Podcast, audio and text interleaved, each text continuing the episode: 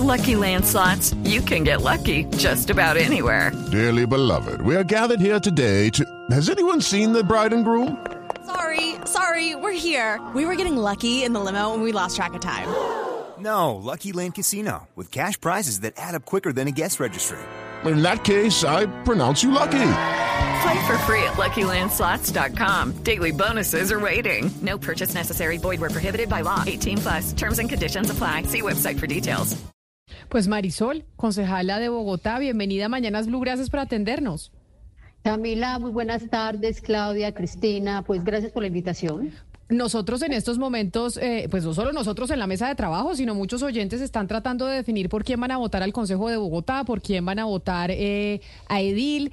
Nosotros insistimos mucho en que se tiene que hacer un voto a conciencia porque esos cargos son fundamentales para el desarrollo de la ciudad, ya sea Bogotá, Medellín, Cali, Barranquilla, no importa. Pero esta carta suya es muy diciente. Usted dice, no es posible hacer ese cambio. Y entonces, eh, Marisol, ¿por qué? Pues eh, mire, Camila, yo realmente mm, en la carta hago pues una, una serie de sugerencias o, o, digamos sugiere algunas cosas y es que yo lo que he visto en el Consejo de Bogotá, ustedes saben que uno como periodista crítico, creo que lo mismo les habría pasado a ustedes que son periodistas agudas y críticas, sobre todo en la política del poder, donde pasan tantas cosas que no nos gustan, es que yo siento, veo no, cuatro años de observación, esto no es un sentir, esto es una comprobación en, en sala diría yo, porque estoy en una curul de que la mayoría de los eh, concejales de Bogotá, de todos los partidos, no salvo a ninguno, llegan aquí para mantenerse, perpetuarse en esa curul, y entonces para mantenerse en esa curul hay que acomodarse a lo que ya hay, que esa es la parte trágica de la historia para mí, lo digo esa, así de esa manera, eh, y es simplemente no hacer control político, sino empezar a negociar con la alcaldía de turno. Y yo no creo que la alcaldía de Claudia López haya sido solo la alcaldía de Claudia López, sino la alcaldía de turno, porque pues he investigado mucho sobre otras alcaldías y otros consejos,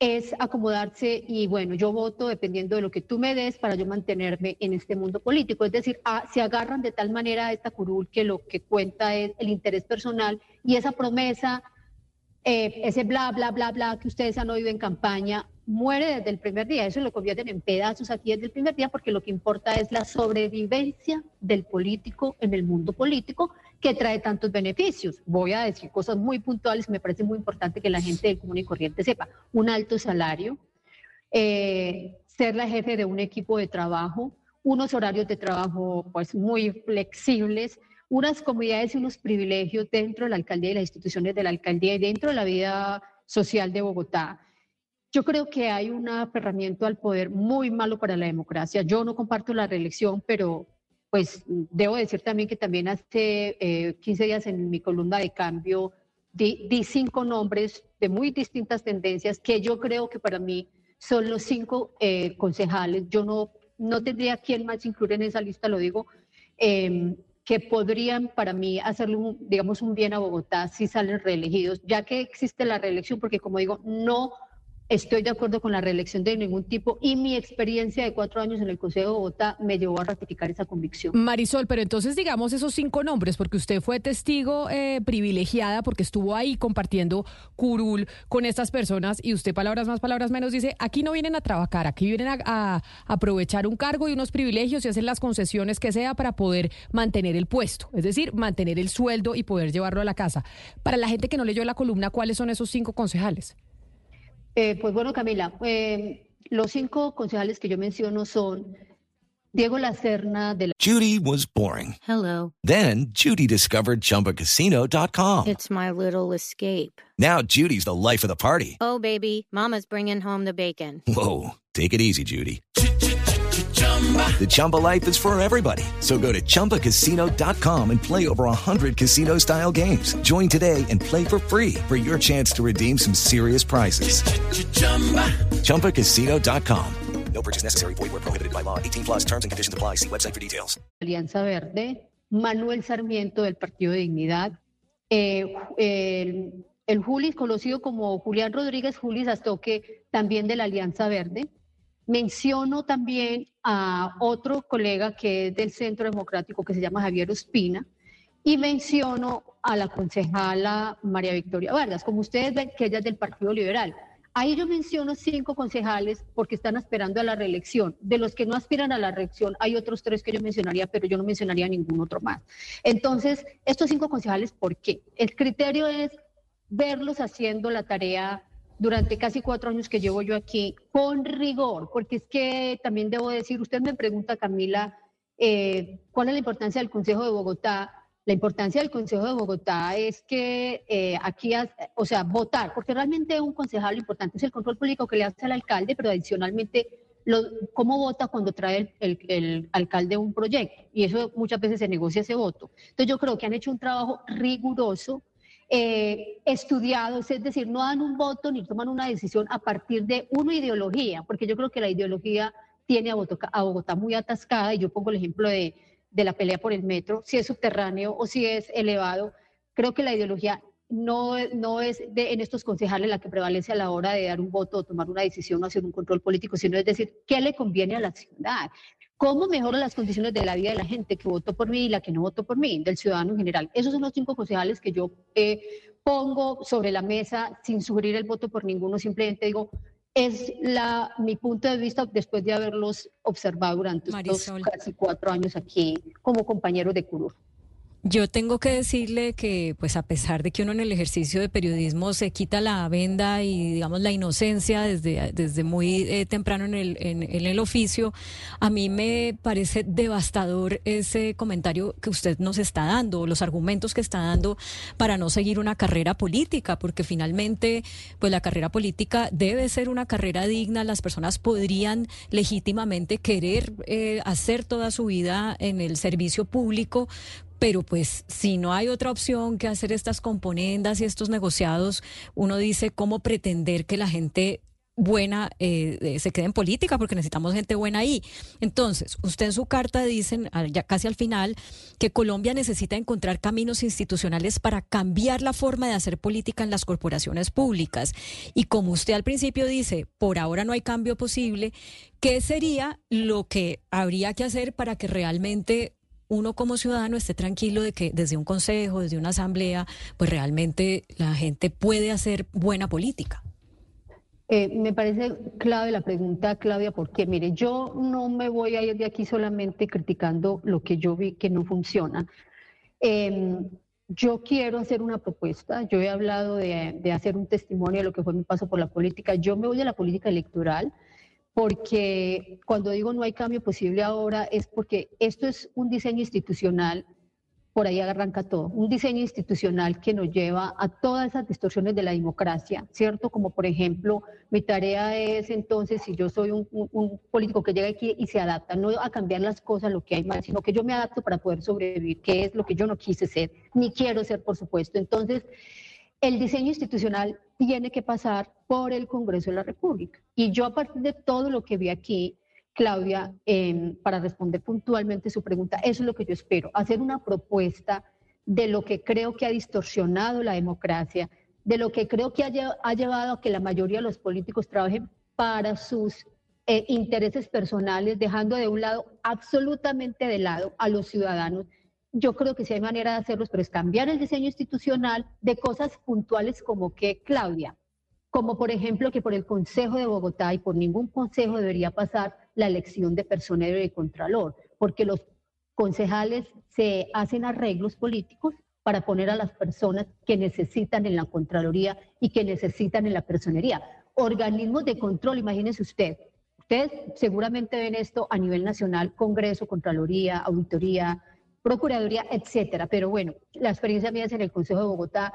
Yo sí creo que un diseño institucional distinto puede empezar a cambiar las cosas y yo creo que eh, la tarea mía hacia adelante es, pues además de dar mi testimonio, eh, es justamente hacer una propuesta de diseño institucional que pueda cambiar las cosas, porque esta decisión la tomo yo, pero no he encontrado algunos, muy pocos colegas, por supuesto, pues, los que menciono cinco y si acaso uno más, que están de acuerdo conmigo, ellos deciden lanzarse, yo no, pero digo, bueno, yo quiero hacer una tarea desde otro lado.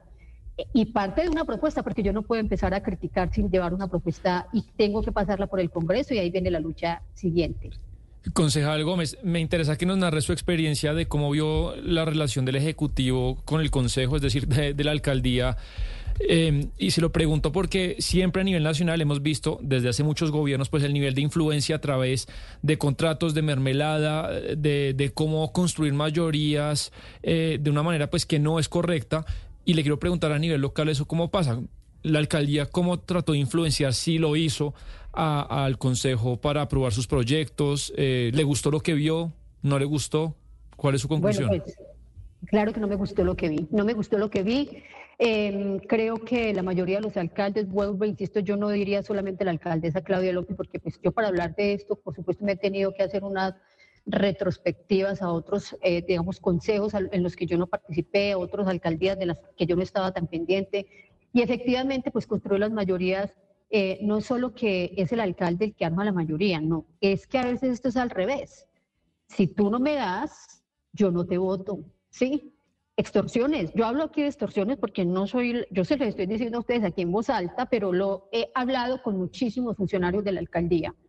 Eh, eh, esto también parte de una de muchísimas conversaciones para validar todo lo que yo estaba viendo, que no fuera pues. eh, y yo quiero que ustedes entiendan que yo no soy una persona ingenua. Yo sé que la política es negociación, pero es que la negociación no es para que tú, alcalde, y yo, concejal, consigamos lo mejor para ti, para mí y el ciudadano que vota con la esperanza de, de mejorar sus condiciones de vida donde queda. O sea, yo no soy ingenua. La política es negociación y quiero que entiendan eso. Eh, pero aquí eh, hay, hay demasiadas cosas que muestran que la falta de pudor ha tocado límites impensables. Pues imagínense ustedes Sí. hasta dónde es que yo digo, no voy a quedarme aquí, yo no quiero ser parte de esto, porque Pero- hay mucha gente que dice, la política es así. No, señores, las cosas se pueden cambiar.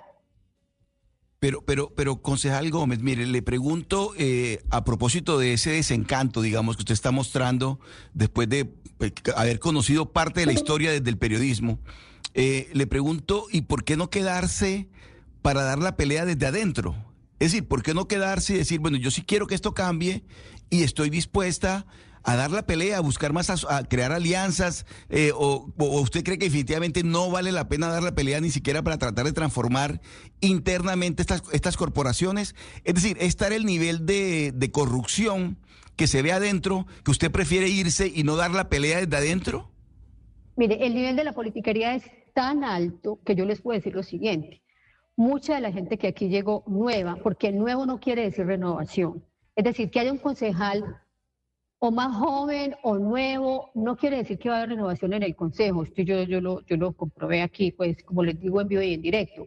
Y entonces usted me dice, hacer alianzas, que cuando usted busca con quién hacer las alianzas se da cuenta que entre 45, 40 están en, la misma onda porque ya son vieja escuela o porque los que llegan saben que es más fácil acomodar esa vieja escuela que hacer diferencia. Entonces, yo lo digo de una manera muy popular y es, una sola golondrina no hace verano. No es que yo me haya dado por vencida, ni más faltaba. Yo soy, eh, cada vez más convencida de que, bueno, y entonces la gente buena se va, yo tengo algunos colegas acá, como les menciono, muy contados, se va y, finalmente son los políticos los que deciden los destinos del mundo. Miren ustedes nomás el conflicto eh, árabe-israelí ahorita, del palestino-israelí.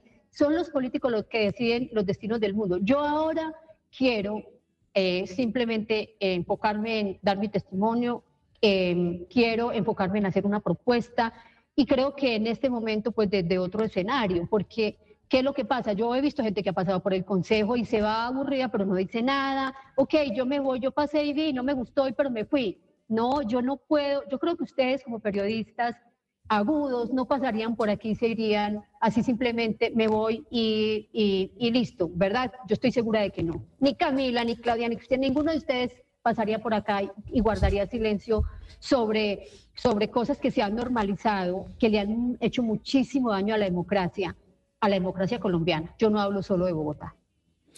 Marisol, a pesar de que usted ha dicho cinco nombres em, y seguramente aquí eh, nuestros oyentes, algunos ya saben por quién van a votar y conservan esa esperanza, eh, pensaríamos que la gran mayoría de la gente llega a las urnas y faltan nada más cinco días sin saber por quién votar. Al- creo que Sebastián lo decía ahora, finalmente terminan votando por el candidato que eh, sea afín al, al, candidato alcalde por el que van a votar, pero sin conocer bien las propuestas, sin entender bien el funcionamiento, esa falta de alfabetización política que tenemos los ciudadanos para, para esas corporaciones tan pequeñas como los consejos, como las asambleas, pues hace mucho daño porque ahí hay mucho poder. ¿Qué podría decir usted sobre esto a toda la gente que, bueno, a pesar de lo que usted está diciendo, va a ir a marcar una casilla por un candidato al consejo, ya sea al Team Marín o, o de cualquier manera? ¿Qué les podría decir? Claudia, yo creo que una clave para, para la mayoría de la gente es no salga, primero no vaya a vender el voto, segundo, no vaya a, digamos, a apoyar a un, a un, a un politiquero que, que, por una promesa de un puesto. Es que ese es el gran negocio, el puesto, ¿verdad? Viven de la necesidad de la gente. Y yo voy a decir algo acá, cuando miren un candidato para la alcaldía y un candidato para el consejo, miren las alianzas. Las alianzas dicen mucho, yo lo puedo decir con toda certeza, las alianzas dicen mucho, mucho del candidato. Entonces, que empiecen por evaluar ahí con quién se está aliando eh, el candidato específico eh, por el que están pensando votar para la alcaldía y para, y para el consejo. ¿Quién acompaña a esta gente? Eso es clave porque yo lo que he visto acá es eh, precisamente que parte del desastre tiene que ver con las alianzas que hace. Sí, concejal Gómez, hace unos minutos usted nos decía que tenía una propuesta y desde otro escenario. ¿Qué tipo de propuesta y en qué escenario la pensaría hacer? Bueno, el escenario es simplemente que yo hago la propuesta que debe pasar por el Congreso. Esto tiene que ser un proyecto de reforma de las eh, corporaciones de elección popular. Yo para el caso de Bogotá particularmente, eh, la primera que hago, y porque esta historia la tengo que contar, es eh, el personero no lo debe elegir. La, la, última porción de la calificación se la da el Consejo, pero el Consejo es tan hábil que se las arregla para sacar del camino a quien viene mejor calificado, se las arregla. Y eso que tiene un 10% de la calificación del Consejo. No debe pasar por el Consejo de Bogotá la elección de personero, no debe pasar la elección de Contralor por el Consejo de Bogotá, no deberían ser 45 concejales los concejales de Bogotá, porque representan a todos y a nadie. Em, por supuesto, la reelección. Yo mm, nunca he sido partidaria de la reelección, pero tengo más argumentos que nunca, además, vividos acá eh, para decir que la reelección es, eh, está pervirtiendo la democracia, sobre todo en las corporaciones de elección popular, porque esa es, yo diría, la incubadora del clientelismo de la politiquería y de esto de que yo vivo de darle puestos a la gente para que esa gente me mantenga en un puesto de privilegios, con un agravante. Hay muchos privilegios y todos los políticos son críticos de los privilegios ajenos, pero no de sus propios privilegios y hay que uno les hable. Yo he sido aquí, he dado muchas batallas a costa de mi, eh, yo no vine al consejo a ser amigos, pero mm, a costa de, de, de, muchas cosas he dado batallas para que los concejales se despojen de privilegios que no han querido dejar. Y yo quisiera saber cuántos, cuántos de los que están hoy aspirando a una curuna en el, en el, en el Consejo de Bogotá están dispuestos a dejar privilegios. Ustedes ven, lo del, ustedes ven lo del Congreso que es muy visible. A mí me ha tocado vivir acá lo del Consejo. Entonces, aquí se repite la historia, colegas, aquí se repite, pero ¿qué vamos a hacer? Pues eh, yo tengo que decir algo, a ver si yo sí aspiro a cambiar, yo no me voy por cobarde, no me voy por miedo, he dado muchas batallas aquí, pero creo que tal como veo yo las cosas, eh, demasiada, el grupo más grande está en acomodarse a lo viejo, porque acomodarse a lo viejo implica garantizarse un, una, un puestecito acá por mucho tiempo. Pues por pues, eso... Por eso, Marisol, hoy su testimonio pues es importante, porque estamos eligiendo y pues la democracia no la vamos a cambiar ya, ni vamos a cambiar la estructura del Estado ya, pero sí podemos hacer y tomar decisiones inteligentes a conciencia, dándole nuestro voto a personas que lleguen a trabajar en el Consejo de no solo de Bogotá, de Barranquilla, de Medellín, de Cali, de Bucaramanga, de todas las ciudades alrededor del país. Usted nos daba cinco recomendaciones del Consejo de Bogotá que usted vivió y que están aspirando a reelegirse. Y yo le agradezco enormemente pues esta carta y por lo menos que usted como periodista nos cuente su experiencia, esta experiencia de haberse sumergido en el Consejo de Bogotá durante cuatro años, pues donde pues los testimonios no son muy alentadores, pero pues ojalá sirvan, Marisol, para que tomemos decisiones acertadas el próximo domingo para las elecciones de consejos y ediles y alcaldías en la ciudad. Mil gracias por estar con nosotros. Un abrazo grande. Bueno, gracias a ustedes y también esa es mi esperanza, Camila, eh, Claudia, eh, Cristina, esa es mi esperanza y yo quiero trabajar para que eso sea así, por, por cambio. Sé que son lentos, pero sé que se pueden hacer realidad. Lucky Land Casino asking people what's the weirdest place you've gotten lucky? Lucky? In line at the deli, I guess? Aha, in my dentist's office. More than once, actually. Do I have to say? Yes, you do. In the car before my kids' PTA meeting. Really? Yes. Excuse me, what's the weirdest place you've gotten lucky? I never win and tell. Well, there you have it. You can get lucky anywhere playing at LuckyLandSlots.com. Play for free right now. Are you feeling lucky? No purchase necessary. Void where prohibited by law. 18 plus. Terms and conditions apply. See website for details.